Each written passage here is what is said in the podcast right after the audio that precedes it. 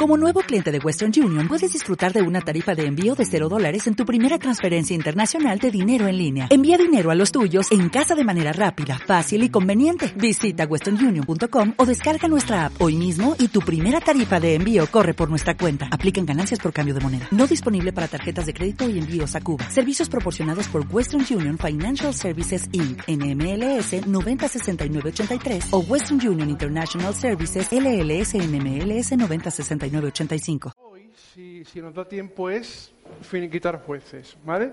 Digo si nos da tiempo, no por que sean capítulos especialmente densos, sino por la longitud. Nos quedan cinco capítulos, del 17 al 21, ambos inclusive, ¿vale? Entonces, no es que sean capítulos muy complicados, pero sí que son largos. Entonces yo sí os recomendaría que en casa leáis los capítulos, si no lo habéis hecho ya, que lo teníais que haber hecho ya. ¿Vale? Pero leeros todos los capítulos, sabéis que como siempre vamos a dar unas ideas generales que nos pueden servir para que después en casa, con el texto por delante, veamos detallitos que a lo mejor se nos pasan por alto, ¿vale? Pero la cuestión es que desde los capítulos 17 al 21 prácticamente lo que se nos cuenta es lo mismo, pero en dos momentos de la historia diferentes, que es lo único un pelín complicado que vamos a ver, en qué momento se nos cuenta lo que se nos está contando. Pero en realidad desde el 17 al 21 lo que se nos cuenta es la gran decadencia en la que vivía Israel. Ya no hay más jueces, con Sansón acabamos con los jueces, no vamos a ver a ninguno más. Y sin embargo, los últimos cinco capítulos nos siguen contando historias sobre Israel, ¿vale? Jueces aparte. Estos capítulos nos van a servir para entender un poco mejor de, oye, ¿y por qué los jueces actuaban como actuaban? ¿Por qué tienen esos altibajos? ¿Por qué metían tanto la pata? Porque claro, cuando veamos cuál era el estado general del pueblo, vamos a entender mejor de qué estaban rodeados los jueces, por qué actuaban como actuaban, qué era lo que estaba rodeando a la sociedad israelita en aquellos tiempos, ¿vale? Y para eso nos van a servir estos últimos capítulos, para hacer un enfoque general, un poco a vista de pájaro, de todo el libro. Eh, como son muchos capítulos para leer y aquí no vamos a tener tiempo, vamos a leer los dos primeros, el 17 y el 18, que forman el primer bloque. ¿Vale?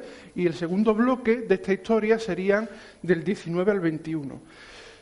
Estos dos bloques podrían servir perfectamente tanto de prólogo como de epílogo del libro, es decir, de lo que va al principio y de lo que va al final de un libro, para que nos entendamos, ¿vale? Pero están puestos aquí porque el Espíritu Santo y el autor consideraron que era lo oportuno, ¿vale? Los leemos y ahora nos hacemos una idea del contexto y explicamos un poco en qué años nos estamos moviendo. El 17 es cortito, se lee rápido, así que leemos 17 y 18.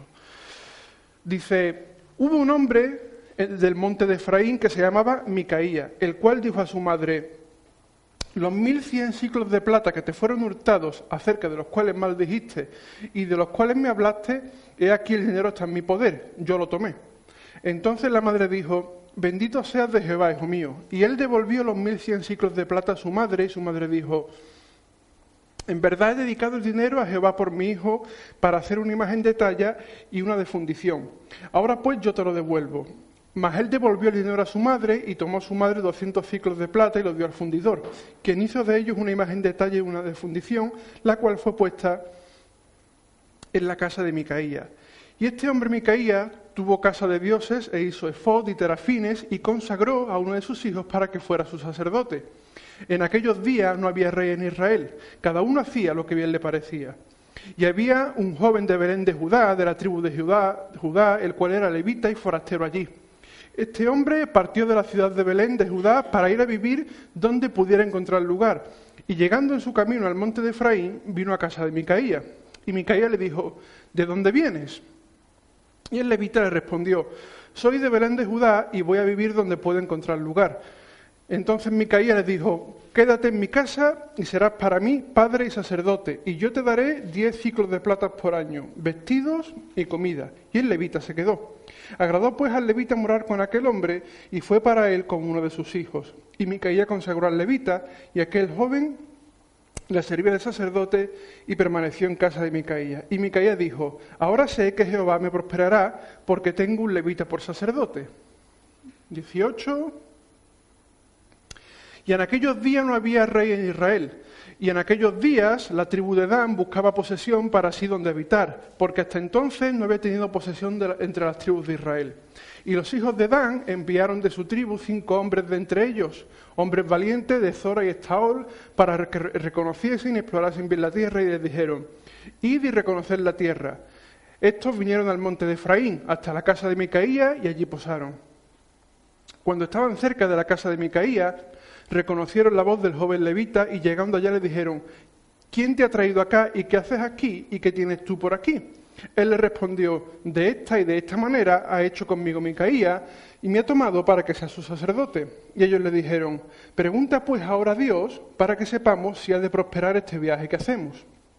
Y el sacerdote le respondió, id en paz, delante de Jehová está vuestro camino en que andáis. Entonces aquellos cinco hombres salieron y vinieron a Lais y vieron que el pueblo que habitaba en ella estaba seguro, ocioso y confiado, conforme a la costumbre de los de Sidón, sin que nadie en aquella región les perturbase en cosa alguna, ni había quien poseyese el reino. Y estaban lejos de los sidonios y no tenían negocios con nadie. Volviendo pues ellos a sus hermanos en Zora y Estaol, sus hermanos les dijeron, ¿qué hay? Y ellos respondieron, levantaos, subamos contra ellos porque nosotros hemos explorado la región y hemos visto que es muy buena. ¿Y vosotros no haréis nada? No seáis perezosos en poneros en marcha para ir a tomar, para ir a tomar posesión de la tierra. Cuando vayáis llegaréis a un pueblo confiado y a una tierra muy espaciosa, pues Dios la ha entregado en vuestras manos, lugar donde no hay falta de cosa alguna que haya en la tierra. Entonces salieron de allí, de Zora y de Estaol, seiscientos hombres de la familia de Dan armados de armas de guerra fueron y acamparon en Kiriat Jearim en Judá, por lo cual llamaron a aquel lugar el campamento de Dan hasta hoy. Está al occidente de Kiriat Jearim. Y de allí pasaron al monte de Efraín y vinieron hasta la casa de Micaía. Entonces aquellos cinco hombres que habían ido a reconocer la tierra de Lai dijeron a sus hermanos, ¿no sabéis que en estas casas hay efod y terafines y una imagen de talla y una de fundición? Mirad por tanto lo que habéis de hacer cuando llegaron allá, vinieron a la casa del joven levita, en casa de Micaía, y le preguntaron cómo estaba. Y los 600 hombres que eran de los hijos de Dan estaban armados, estaban armados de sus armas de guerra a la entrada de la puerta. Y subiendo los cinco hombres que habían ido a reconocer la tierra, entraron allá y tomaron la imagen de talla, el efod, los terafines y la imagen de fundición, mientras estaba el sacerdote a la entrada de la puerta con los 600 hombres armados de armas de guerra. Entrando pues aquellos en la casa de Micaía, tomaron la imagen de talla, el efod, los terafines y la imagen de fundición. Y el sacerdote le dijo, ¿qué hacéis vosotros? Y ellos le respondieron, calla, pon la mano sobre tu boca y vente con nosotros para que seas nuestro padre y sacerdote. ¿Es mejor que seas tú sacerdote en casa de un solo hombre que de una tribu y familia de Israel? Y se alegró el corazón del sacerdote, el cual tomó el efod y los terafines y la imagen y se fue en medio del pueblo. Y ellos se volvieron y partieron y pusieron los niños, el ganado y el bagaje por delante. Cuando ya se habían alejado de la casa de Micaía, los hombres que habitaban en las casas cercanas a la casa de Micaía se juntaron y siguieron a los hijos de Dan. Y dando voces a los de Dan, estos volvieron sus rostros y dijeron a Micaía, ¿qué tienes que has juntado gente? Él respondió, tomasteis mis dioses que yo hice y al sacerdote y os vais. ¿Qué más me queda? ¿Por qué pues me decís qué tienes? Y los hijos de Dan le dijeron, no des voces tras nosotros, no seas que los de ánimo colérico acometan y también, y pierdas también tu vida y la de los tuyos. Y prosiguieron los hijos de Dan su camino, y Micaía, viendo que eran más fuertes que él, volvió y regresó a su casa. Y ellos llevando las cosas que había hecho Micaía, juntamente con el sacerdote que tenía, llegaron a Lais, al pueblo tranquilo y confiado, y los hirieron a filo de espada y quemaron la ciudad. Y no hubo quien los defendiese porque estaban lejos de Sidón y no tenían negocios con nadie. Y la ciudad estaba en el valle que hay junto a Bet Reob. Luego reedificaron la ciudad y habitaron en ella. Y llamaron al nombre de aquella ciudad Dan, conforme al nombre de Dan su padre, hijo de Israel, bien que antes se llamaba la ciudad Lais. Y los hijos de Dan levantaron para sí la imagen de talla. Y Jonatán, hijo de Gersón, hijo de Moisés, él y sus hijos fueron sacerdotes de la tribu de Dan hasta el día del cautiverio de la tierra. Así tuvieron levantada entre ellos la imagen de talla que Micaía había hecho todo el tiempo que la casa de Dios estuvo en Silo. Hasta aquí. Dicen que dependiendo de cómo contemos una historia, de dónde hagamos énfasis o de qué detalles revelemos, podemos entender la historia de un modo o de otro.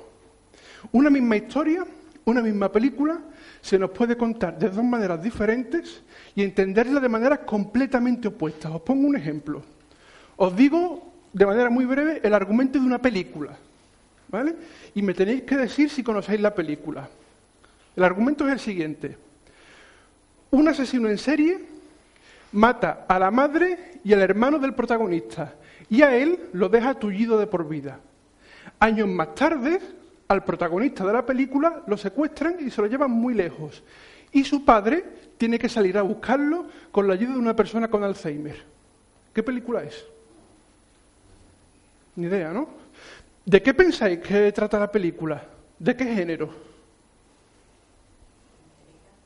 ¿De intriga? Acción. Y si os digo que es de Disney, ¿os creeréis que es una película de Disney? Os he contado el argumento de Buscando a Nemo. Tal cual, eso es lo que pasa en Buscando a Nemo. ¿Vale? Si recordáis, empieza la película cuando un tiburón se come a la madre, se come a todos sus hermanos, daña su huevo, él nace con la aleta esta pequeñita, cuando él ya crece, se lo llevan a un acuario no sé dónde y el padre sale a buscarlo con Doris, que no retiene más de cinco segundos nada en la memoria. Eso es buscando a Nemo. ¿Qué ocurre? Que se cuenta de tal manera que nos puede llevar al engaño.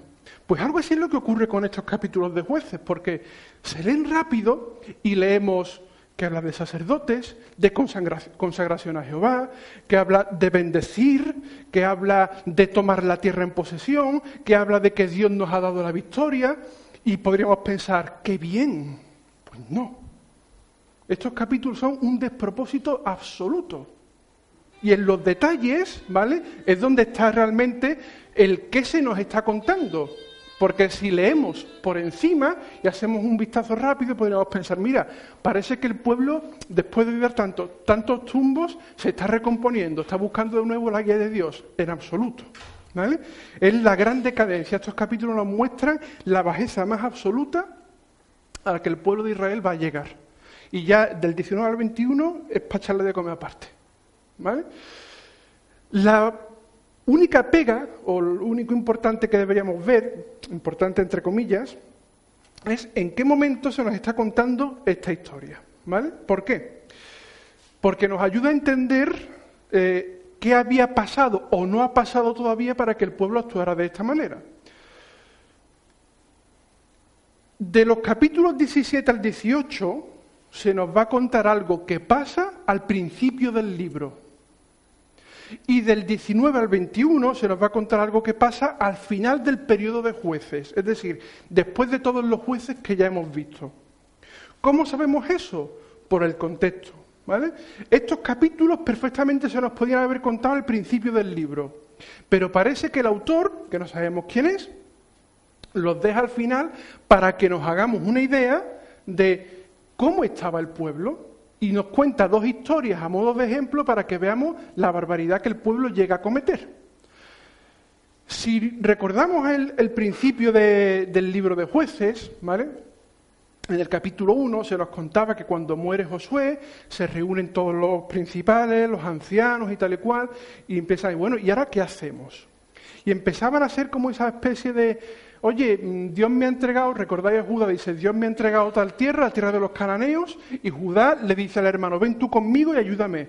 Y estas cosas que decimos, ah, mira, le pide ayuda, pero no, porque Dios le había entregado la tierra a Judá, y Judá empieza a poner parches. Y empezaban las victorias parciales y las desobediencias parciales, y decíamos que durante 400 años prácticamente ese iba a ser toda la historia, ¿vale? Si nos vamos al capítulo 1, versículo 34, nos dice, leemos a partir del, del 33, ¿vale? Si esto no se me apaga. Están hablando sobre estas victorias parciales y sobre cómo algunas, algunas tribus ya no eran capaces de echar de la tierra a los moradores, ¿vale? Y dice, tampoco Neftalí arrojó a los que habitaban en Bet Semes ni a los que habitaban en Bet Danat, sino que moró entre los cananeos que habitaban en la tierra. Más le fueron tributarios los moradores de Bet Semes y los, moradores de Bet Anat. Esto ya lo vimos. Como iban haciendo pactos, iban mezclándose con ellos y empezaba todo, todo el declive. ¿vale? Y dice, y los amorreos acosaron a los hijos de Dan hasta el monte y no los dejaron descender a los llanos, los hijos de Dan. No llegaron a conquistar tierra porque no pudieron con los amorreos y no pudieron descender donde tenían que descender y se quedaron en otro lugar, ¿vale? Dice, y el amorreo persistió en habitar en los montes de Eres, en Ajalón y en Salvín, pero cuando la casa de José cobró fuerza, lo hizo tributario, no conquistó, lo hizo tributario. Y el límite del, del amorreo fue desde la subida de Acrabín, desde Sela hasta arriba. Esto es al principio de la muerte de Josué, ¿Vale? Lo vimos en su momento. Cuando el pueblo empieza ya a flaquear, ¿por qué? Porque no hay un líder. No había nadie que lo guiara y el pueblo empieza a flaquear. Si nos vamos a lo que hemos leído, en el 18.1 se nos dice, en aquellos días no había rey en Israel. ¿Y qué nos dice? Y en aquellos días la tribu de Dan buscaba posesión para sí donde habitar, porque hasta entonces no había tenido posesión entre las tribus de Israel. ¿Dónde nos enmarca esto el texto? Al principio, justo tras la muerte de Josué, cuando la tribu de Dan no ha podido con el amorreo y está buscando tierra donde morar. No tiene la tribu de Dan una tierra propia. ¿Vale? Así que estos dos capítulos se nos van a enmarcar casi al principio del texto. Esto nos sirve para ver que, al igual que con los jueces hemos visto una decadencia progresiva, una espiral de caída que cada vez profundizaba más. Entre los capítulos 17 y 18 al principio del libro y los 19 al 21 al final del libro, vamos a ver también cómo la decadencia se ha ido profundizando, ha ido avanzando la caída espiritual del pueblo. Y todo lo que nos parezca una burrada en el 17 y el 18 va a ser una auténtica barbaridad en el 19 al 21. ¿Vale? Pero la, idea es esa, que esto ocurre al principio del libro. En el versículo 6 del 17 nos da la clave para entender todo el libro. Todo. Dice, en aquellos días no había rey en Israel y cada uno hacía lo que bien le parecía. Esta frase se va a repetir tres veces desde el 17 hasta el 21. No había rey en Israel y la gente hacía lo que le daba la gana. ¿Qué me parece correcto? Pues esto es lo que voy a hacer. Y esta era la tónica general del pueblo. Este versículo también nos ayuda a marcar el contexto, porque solo alguien que supiera que posteriormente iba a haber rey en Israel podría decir que en aquellos días no había. ¿Entendemos? El libro cuando fue escrito después de todo el periodo de jueces, porque sabemos que después de jueces se instala, se instala una monarquía en Israel, ¿verdad? Si yo escribo un libro y digo, en aquellos días no había rey, es porque sé que ahora sí lo hay. Si no, no tiene ningún sentido que yo diga que antes no había rey. Así que esto nos está diciendo que el que está escribiendo el libro ya está en el periodo de la monarquía y va a ser un resumen de por qué fue necesario que se instaurara un rey. Por eso se repite tres veces esa frase en estos resúmenes finales del libro, en esta historia que ocurre al principio y una historia que después se nos contará que ocurre al final. Pero la clave es esa, que no había rey, no había un líder nato tras la muerte de Josué y cada uno hace lo que bien le parece. Y claro, como cada uno hace lo que bien le parece, siempre, una frase que me gusta recordar que cuando Satanás tienta a Adán y a Eva, no les miente, les cuenta una media verdad. Y esto es lo que ocurre en estos pasajes, que las medias verdades o la falsa religiosidad el paganismo camuflado es lo que termina haciendo más daño al final al pueblo. Decíamos que dependiendo de cómo contemos la historia y dónde hagamos énfasis, dónde hagamos hincapié, podemos entenderla de una manera o de otra. ¿Y qué es lo que se nos cuenta en esta historia? Pues se nos cuenta, repito, nos enmarcamos al principio del libro, ¿vale? Después de la muerte de Josué, que había un tal Micaía, que era de Efraín, de la tribu de Efraín. Micaía significa quien como Jehová, un nombre bastante curioso viendo lo que después nos vamos a encontrar en el capítulo, ¿vale? Así que un hombre que se llama quien como Jehová se nos cuenta no sabemos lo que ha pasado antes, pero se nos hace una especie de resumen, que a su madre le han desaparecido 1.100 ciclos de plata. Un ciclo era una moneda de la época que se hacía de plata o de oro. Y pesaba, en, dependiendo de la época, entre 9 y 17 gramos. Yo he hecho la cuenta de la vieja así haciendo una media y son unos 15 kilos de plata. ¿Vale? Una cantidad curiosa. Se tenía que haber llevado dos sacas de, monedas de plata. Bueno, pues parece ser que a la madre de tal Micaía le han desaparecido 1.100 ciclos de plata. Era una fortuna. Y la madre, siguiendo la costumbre, como no sabe qué es, ¿qué hace? Maldice al ladrón. ¿Vale? Este tal Micaía da la impresión de que al escuchar la maldición se asusta.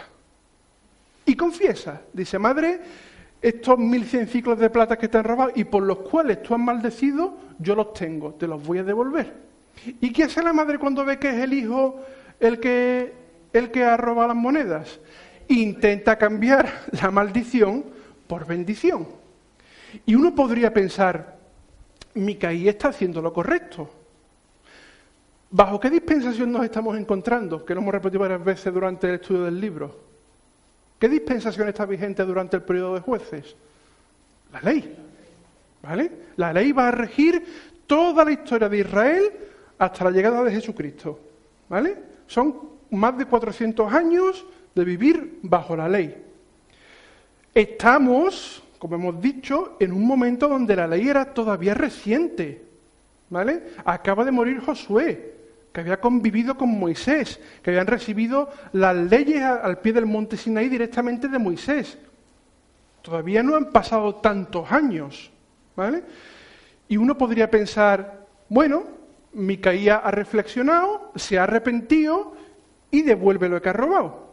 Pero la ley decía que, entre otras cosas, si alguien roba algo y lo restituye, tiene que restituir el 120%.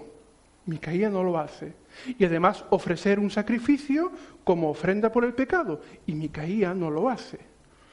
¿Es por tanto Micaía temeroso de Dios y de la ley o de la maldición? Hasta que no hay una maldición de por medio, Micaía nos dice, ojo, voy a devolverlo por si acaso. La madre que se da cuenta de la película intenta rápidamente cambiar eh, la historia y dice, versículo 2, bendito seas de Jehová, hijo mío. Intentando cambiar esta maldición por bendición, que dice la madre, yo voy a consagrar estos 1100 ciclos de plata a Dios. ¿Vale? Y te los voy a devolver. ¿Cómo los devuelve? Haciendo una imagen de talla y una imagen de fundición. Ahora bien, ¿cuánto nos dice el texto que se gasta en esto? Dice, más él devolvió el dinero a su madre y tomó, eh, y tomó su madre 200 ciclos de plata y los dio al fundidor, quien hizo de ellos una imagen de talla y una de fundición, la cual fue puesta en la casa de Micaía. Es decir, la madre hace un voto a Dios y dice, voy a consagrar este dinero a Dios. Pero ni siquiera lo consagra todo, sino al final solo 200. ¿Vale? Parece ser que los votos de la madre no eran muy fiables, no, no era una persona de palabra. ¿Y cómo decide ella consagrar esos 200 ciclos de plata a Dios? Haciendo dos imágenes, una de talla, de madera, que generalmente se cubrían con plata, y otra de fundición, que sería una imagen directamente hecha con plata. Y volvemos a lo mismo. Bueno, está consagrando a Dios.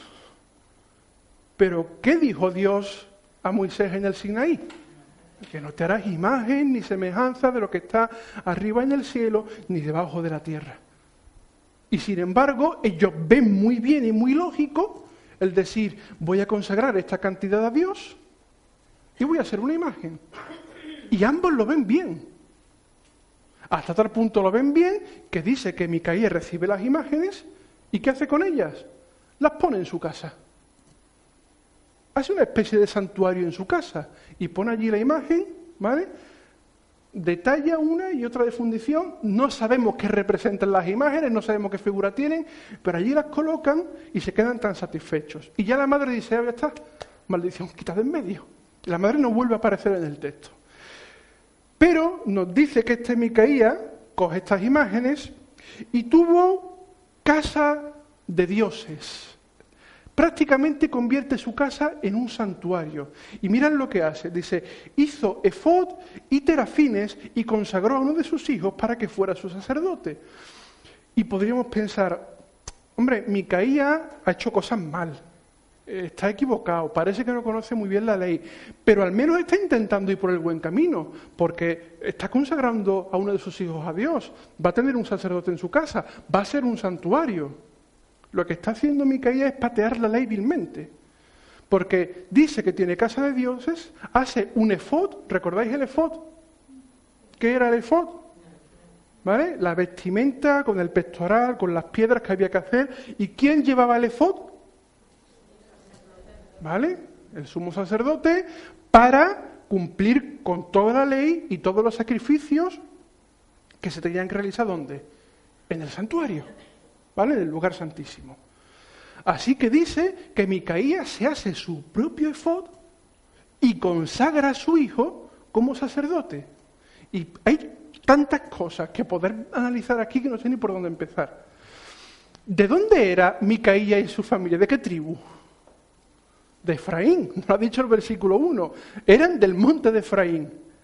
¿Podía alguien de la familia de Efraín ser sacerdote en la vida? ¿Por qué? Porque Dios había destinado a los levitas, en concreto a los descendientes de Aarón, para el sacerdocio levítico.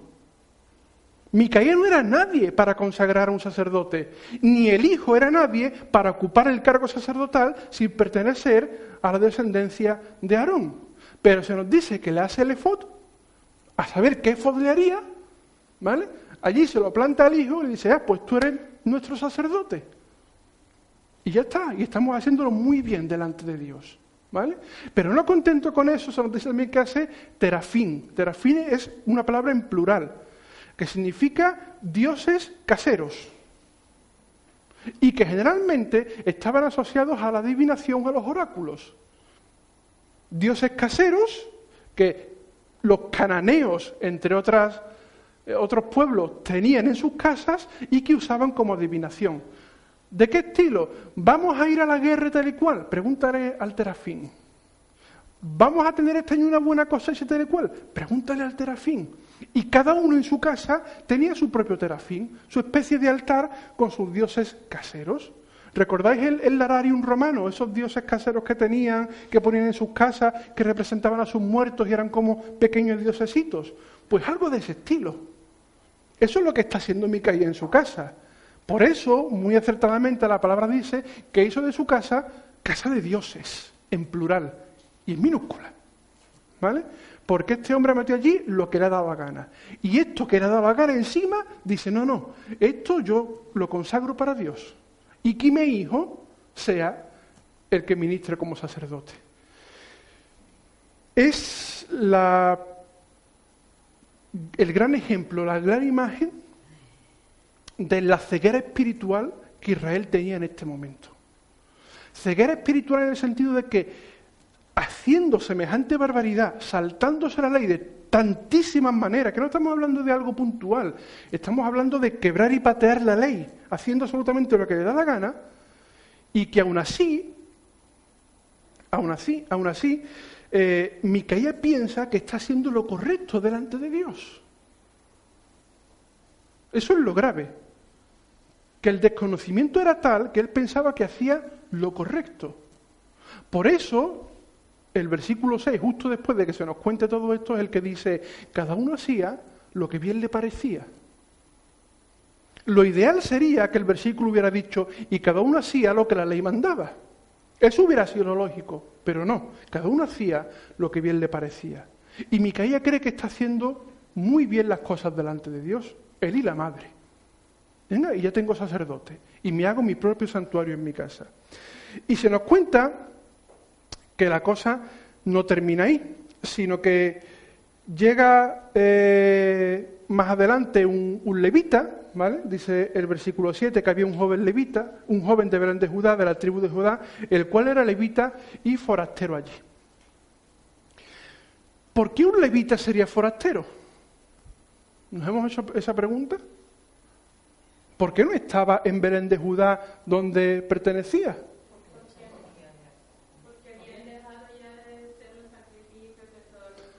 Posiblemente porque no tenía manera de sustentarse, porque el pueblo había descuidado el diezmo, había descuidado los sacrificios al sacerdote y sabemos que los sacerdotes comían de los sacrificios. ¿Vale? Así que este levita, que parece ser que no tiene donde caerse muerto, que no tiene medios, se va por ahí buscando un sitio donde sustentarse y donde mantenerse. Y llega a la casa de este Micaía. Micaía lo ve y le pregunta, ¿y tú qué haces aquí? Y el otro dice, pues estoy buscando un sitio donde quedarme. Y Micaía piensa, esta es la mía, un levita. Dios me envía un levita. ¿Vale? Y le dice, versículo 9, ¿de dónde vienes? Y el levita le respondió, soy de Belén de Judá y voy a vivir donde puedo encontrar lugar. Entonces Micaía no se lo piensa y le dice, quédate en mi casa y serás para mí padre y sacerdote. Y yo te daré diez ciclos de plata por año, vestidos y comida. Y el levita se quedó. Anda que se lo va a pensar el levita. ¿Eh? Es un caso casi de un mercenario. Va a ver dónde me dan algo, pues allí me quedo. El levita, entre otras cosas, tenía como función ser el guardador de la ley, enseñar la ley al pueblo. Lo lógico hubiera sido que el levita, cuando llegara a casa de Micaía y viera el tinglao que tenía allí montado, hubiera dicho, ¿qué estás haciendo, chiquillo? ¿Cómo se te ocurre? ¿Qué haces con estos dioses de plata? ¿Qué haces con estas imágenes? ¿Qué haces con un terafín? ¿Con este altar de dioses caseros? ¿Qué hace un hijo tuyo consagrado al sacerdocio con un efod y con todo? ¿Qué hace en Micaía? Hubiera sido lo normal. ¿Por qué? Porque el levita debería saber que, como hemos leído en el 18.31, dice, todo el tiempo que la casa de Dios estuvo en Silo, durante los 369 años que dura la etapa de jueces, el santuario estaba en Silo, en Belén. Allí donde estaba el santuario, y allí donde el sumo sacerdote actuaba, y allí donde se rendía sacrificio no en ningún otro lugar. Y llega un levita y acepta ser sacerdote en un santuario que un hombre ha creado en su propia casa. Es más, no solo acepta, sino que dice, versículo 11, agradó pues al levita morar con aquel hombre y fue para él como uno de sus hijos. No solo no le chirría al levita lo que está ocurriendo, sino que le agrada. ¿Por qué le agrada? Porque le están pagando. ¿Qué es lo que el levita iba buscando? Como resulta que en Belén se está descuidando el, tabernáculo, se está descuidando la función sacerdotal y no tengo, me voy a otro sitio a buscar. Este me ofrece, pues aquí me quedo. Y vamos a hacer una nueva religión nosotros. Repito, y todo esto lo hacen pensando, ¿vale? Pensando que agradan a Dios.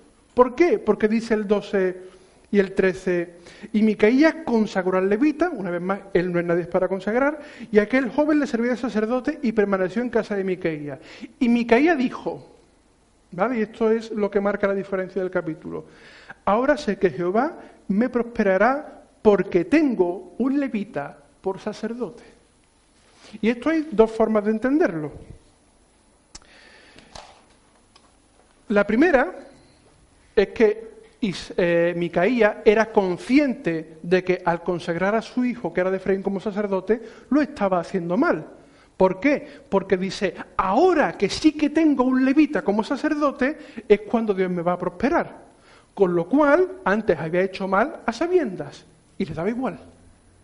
La segunda es que está tan ciego espiritualmente que no es consciente.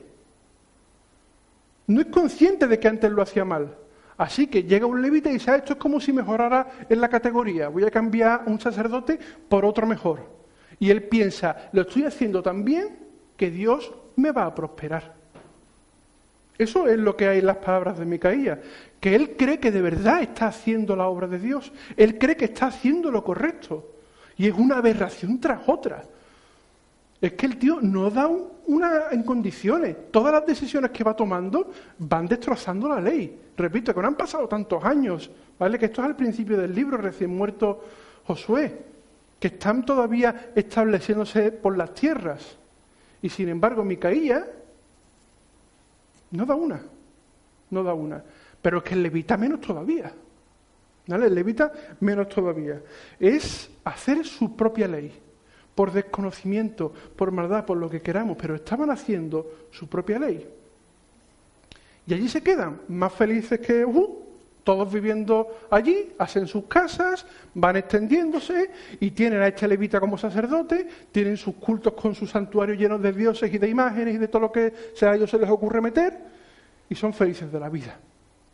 ¿Qué ocurre? Que paralelamente a esto se está fraguando otra historia, que es eso que hemos leído en el capítulo 18, que dice que eh, en aquellos días no había rey en Israel y la tribu de Dan buscaba posesión para sí donde habitar, porque hasta entonces no había tenido posesión entre las tribus de Israel. La tribu de Dan, como no ha podido echar a los amorreos, va diciendo, bueno, vamos a buscar otra tierra. ¿Vale? Ya nos muestra la debilidad de la tribu de Dan. No son capaces de echar la tierra que Dios les ha dado por su desobediencia y por su caída. Todo lo vimos ya en los capítulos 1 y 2. Así que se van a buscar otra tierra. Y mandan a cinco hombres valientes, ¿vale? De Zora y de Staol, a que vayan buscando algún sitio, ¿vale? Eh, vamos a buscar algún sitio donde podamos ocuparnos, donde podamos ocupar y donde podamos establecernos. Y dicen que buscando estas tierras llegan hasta la zona donde este tal Micaía vivía, ya con su sacerdote allí puesto, con su efod, su, todos sus aleos y tal y cual. Y lo que nos dice que estos cinco, cuando ven allá en Levita, les dice, yo, ¿tu casa aquí? Claro, porque canta mucho. ¿Qué haces aquí ejerciendo el sacerdocio? Y el otro dice, no, mira, pues que este tal Micaía me ofreció esto, me ha dado esto, tal y cual, y aquí tenemos esto. Tenemos una imagen de talla, tenemos una imagen de fundición, tenemos un efod, tenemos un terafín hecho con plata, ¿vale? Y los otros se quedan con la película. Queriendo hacer las cosas bien, entre comillas, consulta al levita como si realmente fuera un sacerdote de Dios. Porque les dice en el versículo 5, ellos le dijeron, Pregunta pues ahora a Dios para que sepamos si ha de prosperar este viaje que hacemos. ¿Tenía alguna autoridad realmente sacerdotal esta persona para consultar a Dios? Ninguna. Se había sido consagrado por Micaía. Si estaba ejerciendo como sacerdote directamente en un templo pagano. Pues llegan estos cinco valientes de la tribu de Dan y le preguntan, dice, oye, consulte a Dios a ver si vamos a tener éxito en nuestro viaje. ¿Y qué les dice el levita? Sí, sí, sí, sí, sí, sí. Ni se nos cuenta que consulte, ni que nada. El otro les dice, sí, sí, id en paz, que Dios os va a dar la victoria. Da la impresión un poco que el otro les cuenta lo que quieren oír, ¿vale? Y los cinco se van más contentos que Jub, y resulta que llegan a una tal tierra que se llama Lais, y ven un pueblo tranquilo, ocioso, pacífico, que está lejos de la capital del reino, que no tiene negocio con nadie, que está mal comunicado. ¿Y qué piensan? esta es la nuestra. A esta gente llegamos aquí y los machacamos, porque ni tienen soldados, ni están cerca de nadie que los pueda ayudar, ni van a tener sustento de ningún tipo. Así que vuelven a, la tribu de Dan y les cuenta, oye, que hemos visto esto, hay un pueblo que es pacífico, que es tranquilo, no seáis perezosos, levantaros y vamos a conquistarlo. ¿Por qué? Dice, Levantaos, subamos contra ellos, porque nosotros hemos explorado la región y hemos visto, versículo 9 del 18 estoy, ¿eh?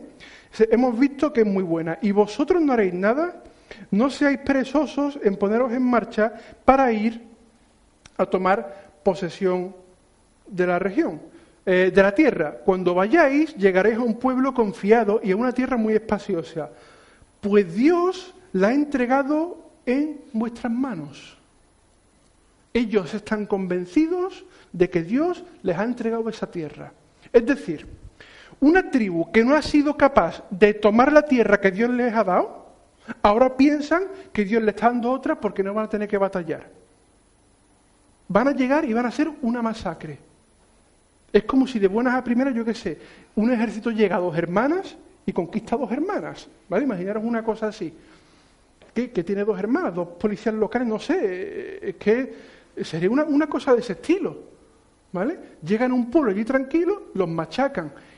Y tienen el valor de decir que Dios nos está dando la tierra. ¿Por qué? No, porque hemos consultado a un sacerdote que nos ha dicho, id en paz porque Dios va a dar la victoria. Ya no estamos hablando de Micaía y tres o cuatro tocados de la vida que quieran hacer su propia religión. Estamos hablando de la tribu entera, que no se están enterando de nada, que su ceguera espiritual es tal que lleguen de verdad a creer que Dios les está dando la victoria. Pero en algún momento de verdad en este capítulo alguien ha consultado con Dios. ¿Se han reunido los ancianos de Israel, como se nos dice en el capítulo 1 que había que hacer, para que delante de toda la congregación Dios hablara? No. Todo esto se lo sacan ellos de la manga. Y todo lo que ellos piensan que Dios les da o Dios les ha dicho, se lo inventan. Claro, ¿cómo van a ganar si se están enfrentando un pueblo de cuatro gatos? Sin defensa ninguna. El texto hace hincapié dos veces en que estaban lejos de Sidón, en que no tenían contacto con nadie. Ellos lo sabían y de eso se aprovechan. Así que llegan y arrasan. Pero antes de llegar, ¿qué hacen? Antes de ir directamente a esta tierra de Lais, ¿qué hacen? ¿Dónde paran? En la casa de Micaía. ¿Vale? Y estos cinco le dicen a los 600 que iba con espada y con armaduras y todo, todo el jaleo este. Dice, mirad, en estas casas, ¿vale? Hay una imagen de talla, hay una imagen de fundición de plata, hay un efod, hay un serafín y hay un sacerdote. Y hay una frase curiosa que les dice, mirad vosotros ¿qué debéis hacer? ¿Vale? Lo dejan caer. Es como tú sabrás lo que hace. Yo te digo lo que hay aquí. Son cuatro gatos, nosotros 600. Mirad lo que hacéis. Claro, ¿qué hacen los otros? Pues llegan y roban toda la plata y se lo llevan todo. Y el sacerdote, cuando los ve, dice, oye, que lo estás llevando. Y dice, no, no, no, no te preocupes, que tú te vienes con nosotros. ¿Vale? ¿Y el sacerdote qué hace? El sacerdote dice, no, hombre, que yo estoy aquí consagrado, que no está bien, que pobre mi caía. Seguía. El otro le dice, ah, que me estáis ofreciendo ser sacerdote de una tribu entera. Vámonos, vámonos corriendo. ¿Vale? Y dice, es interesante la, respuesta del versículo 20, dice, y se alegró el corazón del sacerdote, el cual tomó el efod eh, los terafines y la imagen y se fue en medio del pueblo. Es decir, es el propio sacerdote el que roba las cosas y se va con la tribu de Dan. Y encima contento. Se, se alegró el corazón del sacerdote. Es que de verdad se piensa que lo está haciendo bien. Es casi como si él pensara que Dios lo está bendiciendo por lo bien que lo hace y he ascendido. He pasado de ser sacerdote en un santuario pequeñito de cuatro casas a serlo de una tribu. Y él mismo coge y se lo lleva todo. Todo, todo. Hasta los dioses paganos se lleva el tío. ¿Vale? Coge el efod, coge las imágenes de talla, la fundición, el terafín, estos dioses caseros, y se los lleva en medio del pueblo. Y nadie en el pueblo abre la boca. A todos les parece bien. A todos les parece bien tener un falso sacerdote con falsos dioses, con imágenes de no sé cuánto y tener su propio santuario. Y montan el santuario de Dan. Vamos que si lo montan, que, nos dice el versículo 31 que así estuvo levantada entre ellos la imagen hasta de que Micaía había hecho todo el tiempo que la casa de Dios estuvo en Silo. Es decir, durante toda la etapa del libro de jueces se mantuvo que el santuario, aun sabiendo que en Silo es donde estaba realmente el verdadero santuario, donde había que ejercer el oficio sacerdotal. Allí lo establecen y todos más contentos que Jesús. Llegan a la tierra, los machacan, arrasan con todo, reconstruyen la ciudad, le cambian el nombre y dicen, esta es la ciudad de Dan. Y aquí nos hemos establecido porque Dios no lo ha dado por lo bien que lo hemos hecho. Si esto no es ceguera espiritual, ya me explicaréis qué es. Porque encima creen que lo están haciendo bien. ¿Era cuestión de tres o cuatro gatos? No. Todo el pueblo estaba igual de ciego. Todos. Dice el versículo 30, y los hijos de Dan levantaron para sí la imagen de talla, y Jonatán, hijo de Gersón, hijo de Moisés, ¿vale? descendiente directo de Moisés, él y sus hijos fueron sacerdotes en la tribu de Dan hasta el día del cautiverio de la tierra.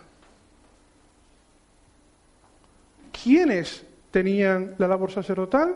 Los descendientes de Aarón, hermano de Moisés. Pues los primos de estos, ¿vale? Hijos del hijo de Moisés, van a usurpar el oficio sacerdotal. ¿Durante cuatro o cinco días? No, durante 368 años. Si un descendiente directo de Moisés no conocía la ley, apague y vámonos. Porque esta gente lo había vivido en su casa, lo había tenido de cerca, lo habían aprendido directamente de Moisés. Y han pasado, ni una generación, ni una generación ha pasado y ocupan, usurpan la labor sacerdotal que estaba representada solamente por sus primos, los hijos de los descendientes de Aarón. Y ocupan la labor sacerdotal con ídolos, con dioses.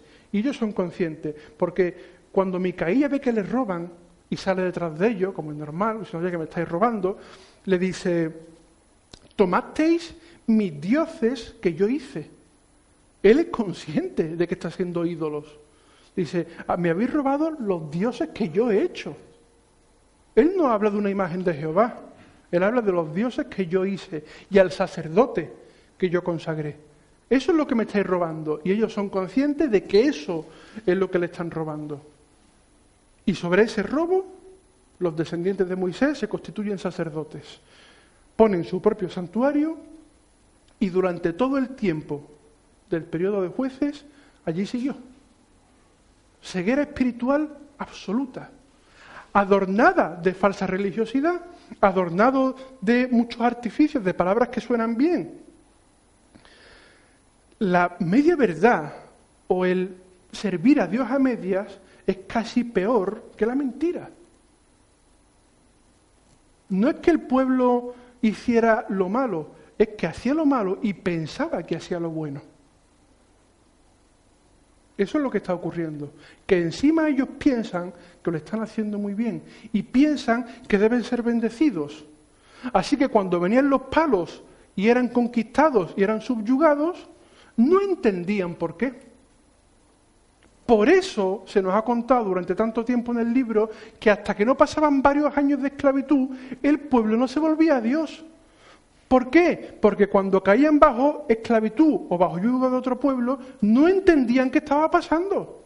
Ellos pensaban que hacían lo correcto, ellos pensaban que deberían ser bendecidos por Dios. Hasta que no pasa el tiempo y se dan cuenta de que no, no se arrepienten y de verdad se vuelven a Dios. Entonces Dios levantaba un juez y los liberaba. Pero la bajeza espiritual que vive en el pueblo, el desconocimiento absoluto de la ley o ese conocimiento a medias, que es casi peor, el no sé toda la ley, pero yo relleno los huecos que me faltan como me parece bien, que es lo que el texto nos dice, cada uno hacía lo que bien le parecía, eso es lo que llevó a la decadencia absoluta. Eso es lo que hizo que la religión de los cananeos, de los fariseos y de los jebuseos se mezclaran. Eso es lo que provocó la caída espiritual, la mezcla. ¿Y cómo se llama esa mezcla cuando yo cojo todo lo que me interesa y lo adorno con cuatro cosas de la palabra de Dios? Herejía. Eso es una herejía, es una falsa doctrina.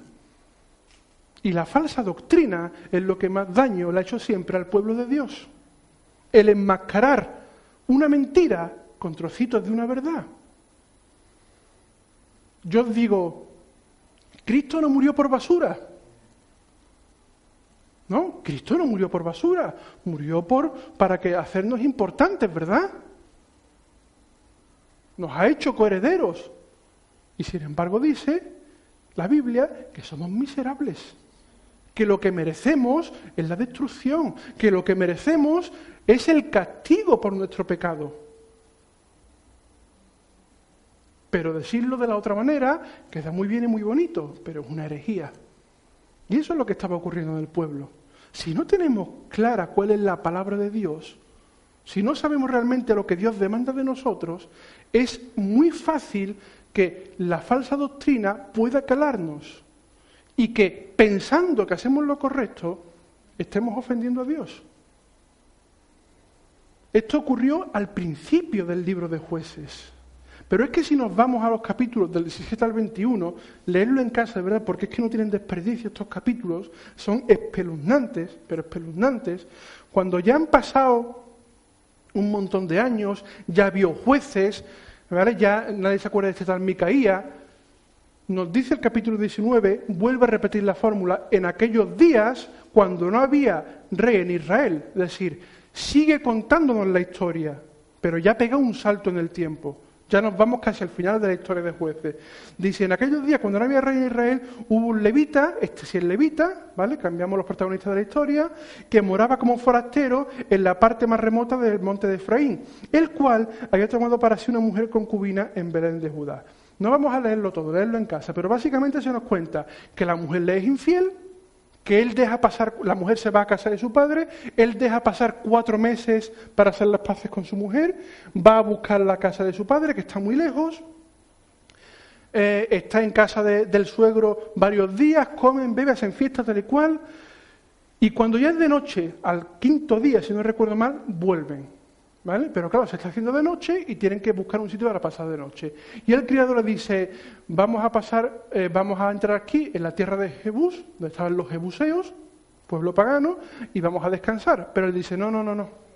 No entremos en tierra pagana, vamos a ir a una tierra donde hay alguno de las tribus de Israel, alguien de nuestro pueblo.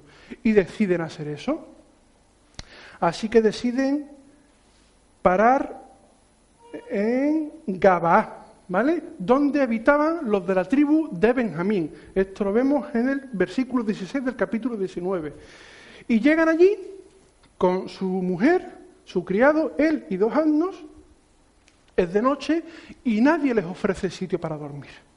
Es decir, van buscando el apoyo de su pueblo para no entrar en tierra de los jebuseos y nadie les ofrece sitio. Y se tienen que quedar a dormir en la plaza del pueblo. Y llega un hombre que viene del campo de trabajar, los ve y dice, no os preocupéis, veniros a mi casa, yo os ofrezco sitio.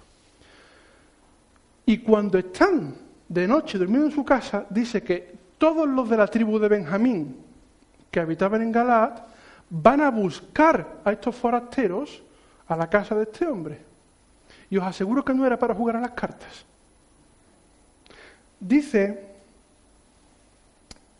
el versículo 22. Pero cuando estaban gozosos, he aquí que los hombres de aquella ciudad, hombres perversos, regaron la casa golpeando a la puerta y hablaron al anciano dueño de la casa diciendo, saca al hombre que ha entrado en tu casa para que lo conozcamos. Y todos sabemos lo que significa conocer en término bíblico, ¿verdad?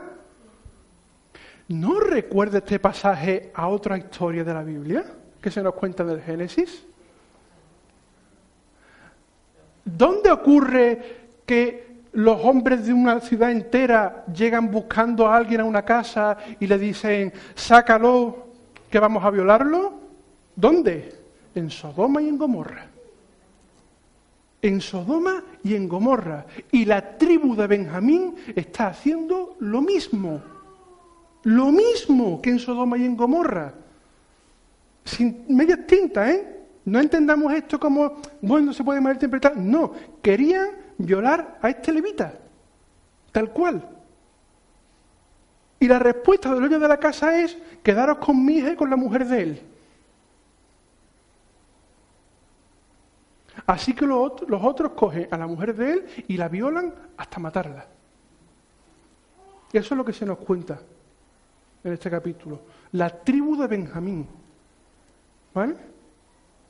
Una de las principales de Israel, una de las que más orgullo tenían los israelitas y a la que pertenecían. Habían ocupado Galad y se dedican a eso. ¿Y sabéis qué hizo este hombre? Dice que coge el cadáver de la mujer, lo monta en su burro y cuando llega de nuevo a la tierra de Efraín, coge un cuchillo y corta a la mujer en doce trozos y las envía por todo el reino. ¿Vale? Os traigo un paquete, ¿qué es? Un brazo, toma. Y se lo envía a todas las tribus de Israel. Y dice que todas las tribus, como si fuera un solo hombre, se nos cuenta en el capítulo 20, entran en cólera y dicen, ¿qué vamos a hacer con esta barbaridad? porque hasta ellos mismos se escandalizan de lo que la tribu de Benjamín ha hecho. Dicen que se juntan 400.000 hombres con espadas de Israel. 400.000. Y le declaran la guerra a toda la tribu de Benjamín. Esto es una guerra civil en toda regla. Todo Israel contra Benjamín, para vengarse por lo que han hecho. Y al igual que ocurre en los capítulos anteriores, ellos creen que están siendo guiados por Dios. Ellos piensan que están haciendo lo correcto delante de Dios. Y consultan y van a la guerra contra Benjamín. Y resulta que eh, en esta tribu de Benjamín se nos cuenta que había no sé si eran 600 o 700 hombres que por lo visto eran todos hijos de Chuck porque eran unas máquinas peleando. ¿vale? Dicen que, que eran zurdos y que manejaban la espada y la onda a la vez y tal y cual. Y resulta que estos 700, que eran una máquina en combate, el primer día se cargan a 22.000 israelitas. Y se va todo Israel con el rabo entre las piernas. ¿Pensamos que si Dios hubiera estado detrás de eso hubiera ocurrido? No. Pero estamos hartos de ver ejemplos en el libro donde Dios no ordena algo, el pueblo lo hace y creen que están haciendo la obra de Dios. Pues esto es exactamente igual, está pasando lo mismo. Pero es que vuelven al segundo día y se cargan a otros 18.000. Y vuelven una tercera vez y salen escaldados. Hasta que deciden tenderle una emboscada, pensando que Dios le va a dar la victoria. Yo no sé a qué sacerdote consultaban o cómo lo estaban haciendo, pero desde luego es un, despropósito. Leer los capítulos porque no tienen desperdicio. Estoy un poco rápido para no comernos el tiempo. Pero los de Benjamín, que se van creciendo, hacen retroceder a unos cuantos que los habían emboscado durante el camino y salen detrás de ellos. Y claro, ya en el camino los sacan de la tierra, los emboscan y los masacran. ¿A cuántos matan? ¿A los 600, a los 700? No, a todos. A todos, a, todos, a todos. No dejaron ni un soldado de Benjamín. Hasta tal punto es así, dice el versículo 46 del 20, fueron todos los que de Benjamín murieron en aquel día 25.000 hombres que sacaban espada, todos ellos hombres de guerra. 25.000. ¿Vale? pero se volvieron y huyeron al desierto a la peña de Rimón 600 hombres, los cuales estuvieron en la peña de Rimón cuatro meses. Y los hombres de Israel, fijaros bien, volvieron sobre los hijos de Benjamín, es decir, cuando ya no hay soldados en la tribu, cuando están escondidos estos 600 que han quedado en un monte, Van de nuevo a la tribu de Benjamín, dice, y los hirieron a filo de espada, así a los hombres de cada ciudad como a las bestias, y todo lo que fue hallado. Asimismo, pusieron a fuego todas las ciudades que hallaban.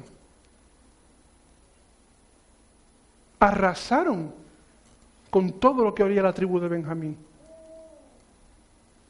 Hasta tal punto es así que cuando se dan cuenta de lo que han hecho, se llevan las manos a la cabeza porque ellos son conscientes de la barbaridad que acaban de cometer. Y dicen, prácticamente hemos erradicado una de las tribus de Israel. ¿Quiénes han quedado? Esos 600 que se escondieron ahí huyendo después de la masacre, son los únicos soldados que han quedado y los únicos que han quedado en pie de toda la tribu de Benjamín. 600 hombres de toda la tribu. Fue lo único que sobrevivió. Y cuando se dan cuenta dicen, ¿y ahora qué hacemos? porque son 600 hombres solos, que se lo han cargado todo. Mujeres, niños, animales, ciudades, lo han quemado todo. Y sin mujeres, ¿cómo tienen descendencia? ¿Y qué ocurre? Que ellos habían hecho un pacto. Y dijeron, cuando estaban tan enfadados y tan entrados en cólera y están buscando venganza, dijeron, quien le dé una de sus hijas a un benjamita por mujer, que muera. Han hecho un pacto. Así que no pueden darle ninguna de sus hijas de ninguna de las tribus de Israel a estos 600 para que tengan descendencia. Y tienen una idea súper feliz y súper genial de la vida. Ay, vamos a este pueblo que es muy pacífico y vamos a secuestrar mujeres. Yo sé que suena surrealista, pero os prometo que eso es lo que cuenta el capítulo. Eso es lo que cuenta el capítulo. Si te vas al 21, dice, los varones de Israel habían jurado en Mizpa diciendo, ninguno de nosotros dará su hija a los de Benjamín por mujer. Y vino el pueblo a la casa de Dios y se estuvieron allí toda la noche en presencia de Dios y alzando su voz, dijeron, hicieron gran llanto y dijeron, oh Jehová, Dios de Israel, ¿por qué? En el versículo 3. ¿eh? Dice, ¿por qué ha sucedido esto en Israel que falte hoy de Israel una tribu? ¿Cómo que por qué, mi arma? Porque lo habéis cargado a todo. ¿Qué pregunta es esa? Vienen encima como echándole la culpa a Dios. ¿Por qué has permitido que pase esto? Pero ¿cómo que por qué? Si habéis ido tres o cuatro veces, os han dado para el pelo y hasta que no le habéis tenido una emboscada nos habéis parado quietos. Y encima, mientras los otros huían, habéis ido a todas las ciudades y las habéis quemado y os habéis cargado mujeres, niños, bestias y todo lo que había. Y ahora vienes quejándote a Dios diciendo, oh Jehová, ¿por qué esto ha pasado? ¿Cómo que por qué? Porque eres un sanguinario, tío. Es la única verdad. Así que se dan cuenta, y del versículo 6, por fin recapacítense, y los hijos de Israel se arrepintieron a causa de Benjamín, su hermano, y dijeron, cortada es hoy de Israel una tribu. Es dantesca la historia. Es lamentable. ¿Por qué? Porque había una promesa hecha a Abraham, que una gran descendencia innumerable como las arenas del mar y como las estrellas del cielo le sería dada. Y están a punto de cargarse esa promesa. Ellos se dan cuenta y dicen que hoy una tribu de Israel, de nuestros hermanos, ha sido cortada. Y cuando se acuerdan de que quedan estos 600 ahí perdidos, dicen, bueno, como no podemos darle mujer porque hemos hecho voto, vamos a buscarle otra. Dice, y dijeron, ¿hay alguno de los versículos 8 de las tribus de Israel que no haya subido a Jehová en Mizpa? Y hallaron que ninguno de Jabes Galaad había venido al campamento de la reunión, porque fue contado el pueblo y no hubo varón allí de los moradores de Jabes Galaad. Estos eran los que no se ven sumado a la guerra, ¿vale? Los de Jabes Galat, ninguno había ido a masacrar a Benjamín. Y dicen, ah, pues como esta gente no han ido a la guerra y no hicieron el voto, ¿vale? No hicieron el voto de darle de sus hijas a los de Benjamín, tienen esta feliz idea. Dice, entonces la congregación envió allá a doce mil hombres de los más valientes y les mandaron diciendo, id y herid a filo de espadas a los moradores de Jabes Galaad con las mujeres y niños. Pero haréis de esta manera, mataréis a todo varón y a toda mujer que haya conocido ayuntamiento de varón. Y hallaron de los moradores de Jabes Galaad cuatrocientas doncellas que no habían conocido ayuntamiento de varón, y las trajeron al campamento en Silo, que está en la tierra de Canaán. Y toda la congregación envió luego a hablar a los hijos de Benjamín, estos que estaban escondidos en la peña de Rimón, y los llamaron en paz. Y volvieron entonces los de Benjamín y le dieron, y le dieron por mujeres las que habían guardado vivas de las mujeres de Jabes Galad. Más no les bastaron estas. Que vienen. Como esta gente no hicieron el voto, los vamos a matar a todos y nos llevamos a las vírgenes. 400. Y a estas 400 se los vamos a dar a los 600 benjamitas que han sobrevivido. Y les parece genial la idea. Les parece genial la idea. ¿Qué ocurre? Que los otros son 600 y hay 400 mujeres. Ostras, faltan 200 y ya nos hemos cargado a todos los de Jabez Galá. No hay nadie más que nos podamos cargar de nuestra tribu, de, de, nuestra, de nuestra familia. Así que dice el versículo 19, ahora bien, dijeron, he aquí cada año hay fiestas solemnes de Jehová en Silo, que está al norte de Betel y al lado oriental del camino que sube de Betel a Siquén y al sur de, de, Lebona. Y mandaron a los hijos de Benjamín diciendo, id y poned emboscadas en las viñas, y estad atentos, y cuando veáis salir a las hijas de Silo a bailar en corros, salid de las viñas y arrebatar cada uno una mujer para sí de las hijas de Silo e idos a tierras de Benjamín. Secuestro. Es que esto no hay otra palabra, es un secuestro. Dice, cuando sea la fiesta, que estén bailando y estén tal y cual, os escondéis en las viñas y cuando veis que una mujer pasa sola, os la lleváis. Y os vais a vuestra tierra, que aquí no habéis visto. ¿Y los otros se negaron? No, los otros lo hicieron.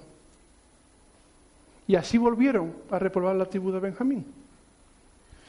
Y esta es la fabulosa historia que nos cuenta el libro de jueces. ¿Y cómo termina el libro? Pues como no podía ser de otra manera. Dice, en estos días no había rey en Israel y cada uno hacía lo que bien le parecía. Y la gran pregunta que deberemos hacernos, ¿de verdad no había rey en Israel? ¿Seguro? Cuando Dios hace el pacto con el pueblo, ¿qué les dice? Si vosotros cumplís esta ley, vosotros me seréis por pueblo y yo seré a vosotros por Dios. Sí que había un rey en Israel, un rey con el que habían firmado un pacto 368 años antes, pero un pacto que se habían saltado a la torera. Y por más que caían y, Dios los levantaba y mandaba jueces y mandaba libertadores, llegamos al final del libro, después de ver toda la historia de los jueces, y lo que nos encontramos es una auténtica masacre que va de despropósito en despropósito. Matanzas de niños, violaciones, secuestros, eh, quemar ciudades enteras. Eso es lo que nos encontramos. Y ante eso, al final el pueblo termina pidiendo un rey. Y Dios le dice, tendréis un rey. Yo me retiro, tendréis un rey, pero tendréis que rendir tributo como el resto de los pueblos. Y se nombró a Saúl por rey. Por esto se puso un rey en Israel, porque nadie fue capaz de seguir al verdadero rey del pueblo, aquel con el que habían firmado un pacto, una ley, que si la seguían tenían asegurada la bendición de Dios. Pero como no la seguían, fueron de caída en caída, de mezcla en mezcla, de pecado en pecado y de corrupción en corrupción. Si no conocemos el pacto que tenemos con Dios, si no conocemos su palabra, si no guardamos sus mandamientos, si no entendemos la ventaja que tenemos de que el Espíritu Santo nos redarguye de pecado y que muera en nuestras vidas haciéndonos templo de Dios, mal vamos. Cuando leo estos capítulos me di cuenta de la ventaja que es tener el Espíritu Santo. Porque si estas personas hubieran tenido el Espíritu Santo, en algún momento una bombilla se habría encendido en su mente que les diría, ¿qué estás haciendo? Porque es el Espíritu el que nos redarguye, el que nos convence de pecado, el que se remueve dentro de nosotros, el que produce frutos. Si no escuchamos al Espíritu, corremos el riesgo de acabar en medias, verdades, que al final es peor que la mentira. Echadle un vistazo en casa, ¿vale? Estos capítulos, si tenéis alguna duda, yo sabéis que sin problema lo, vemos, lo, os la apuntáis y cuando queráis podemos ver con calma las dudas que tengáis de estos capítulos, porque cuando los leáis os aseguro que dudas van a surgir. Y va a haber cosas que al leerlas van a ser absolutamente escandalosas, ¿vale? Pero no quería tampoco extenderme mucho más en, en esto de jueces, porque al final eh, darle vuelta a lo mismo, cuando la única verdad es que si no sigues la ley de Dios, estás contra Dios. No hay término medio. No hay término medio. No hay medias verdades. No hay un camino intermedio para Dios. O estás con Dios o no estás con Dios. Otro nombre está escrito en el libro de la vida o estás condenado por tu pecado. Esa es la única verdad. Y cuesta digerirlo, igual que cuesta digerir que Israel llegara a hacer estas atrocidades. Pero Dios es Dios no porque actúe como nosotros queremos, sino porque actúa siendo soberano, según su santa y divina voluntad. Si algo tenemos que aprender del libro de jueces es que no podemos adaptar a Dios a nuestra imagen y semejanza, es al contrario. Nosotros hemos sido creados a semejanza de Él. Y no podemos adaptar la palabra a lo que nosotros queramos. Nosotros tenemos que adaptarnos a la palabra. Y no podemos adaptar nuestra salvación a lo que queramos. Porque si no creemos que Jesús es el Señor y que Dios le levantó de los muertos, estamos condenados. Esa es la única verdad. Nos guste o no nos guste, esa es la única verdad. Por mi parte terminamos el estudio de jueces. No sé con qué voy a empezar la próxima vez. O'Reilly Auto Parts puede ayudarte a encontrar un taller mecánico cerca de ti. Para más información, llama a tu tienda O'Reilly Auto Parts o visita oreillyauto.com.